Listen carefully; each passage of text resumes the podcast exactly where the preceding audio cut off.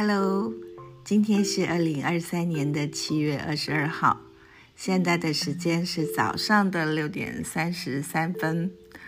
呃，我大概五点就醒来了，也因为今天要出发去日本，所以早上起来之后就是做完例行的，像上香啦、啊浇花啦之后，啊我就稍微再 check 一下我的行李，然后呃就是回了一些 email，所以现在才录音。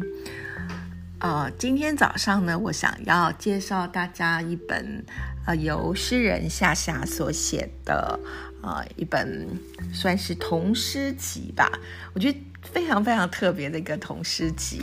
那呃，我为了这呃这个书呢，呃这个诗集呢，有写了一篇应该说是推荐文吧。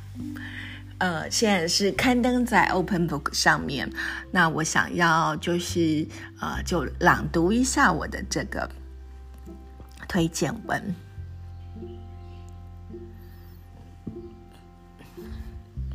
好，这个推荐文的 title 是《诗人与诗人之间的秘密魔法》。下下诗集：一只猫会有多少问题？有时候我也会怀疑，诗是来自天上的礼物，就像无所不在的天堂，为我们的哀伤而叹息，为我们的快乐而舞蹈，为我们深深感受到的奥秘发出赞美。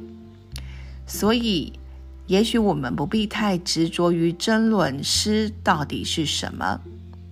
因为它既是魔法，也是秘密。好，那这段话是我引用至夏夏的一段文章。好，这是诗人夏夏在 Open Book 书人生专栏中介绍艾米艾米丽绘本哈这本书，呃，这个绘本叫《艾米丽》时所留下的结论。绘本中的神秘女郎，即是美国诗人艾米丽·狄金森。Emily Dickinson，夏夏以同为诗人的敏感度，加上身为两个孩子母亲的体悟，说道：“诗所包含的最大成分之一，便是无法言说的秘密。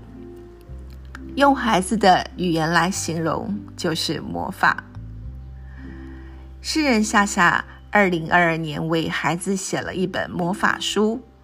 小孩遇见诗，有礼貌的鬼，获得了广大的回响与好评。他说自己的诗有很多时候来自两个孩子的为什么，以及从自己与孩子间的对话中提炼出来的意象和联想。今年夏夏再度进阶，推出诗集《一只猫会有多少问题》。没错，这次连书名都有问号。每一首诗的题目则是“为什么会这样”或者是“如果这样会怎样的”演绎。只是这次的提问不是小孩，而是有小孩般清澈眼睛、有智者般另类哲思的智利诗人聂鲁达。聂鲁达十三岁时便以诗人的身份出道。他于一九七一年获得诺贝尔文学奖。他的创作包含超现实主义诗歌、历史史诗、政治宣言、散文式自传、广为流传的情诗，还有夏夏在新诗集里作为对话灵感的疑问集。疑问集是聂鲁达过世之后才出版的小书。收录了三百多个疑问，并由三到六则疑问组成一首诗。这些疑问有的是对生命、时间、真理的探寻，有些是突发奇想的幽默，或是对于自然万物本质的思索，展现晚年的诗人如孩童般的直观与无拘无束的想象力。譬如。你把什么守护在驼起的背底下？一只骆骆驼对乌龟说：“稻米裂开无限多的白牙齿，对谁微笑？那些流不到海的河川，继续和哪些星星交谈？或者是夏夏的诗集用来开场的第一个疑问？一只猫会有多少问题？没错。”聂鲁达的每一则疑问都是诗，那些天马行空、唯有诗人和孩子才可能提出的非逻辑性的疑问，再再打破了我们思考与认知的疆界，也没有标准答案。或者我们可以说，聂鲁达的提问本身就是目的，是不求知识回答的开放性的疑问。那么，诗人聂鲁达抛出诗句的疑问，夏夏如何接应？是你问我答的直球对决，还是把接到的球再抛向更远的地方？或是擦边球的回应，或是像山谷回音般再提出类似的疑问？我会说，以上皆是。在一只猫会有多少疑问中，会有多少问题中，夏夏在聂鲁达疑问诗句的空隙中，找到了滋生意象与故事的土壤。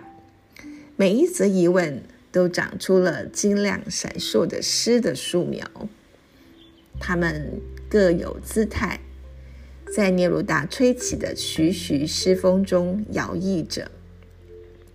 而插画家蔡美宝为其添加的插画，色彩温润，意象活泼，充分掌握了诗作的氛围，令人赏心悦目。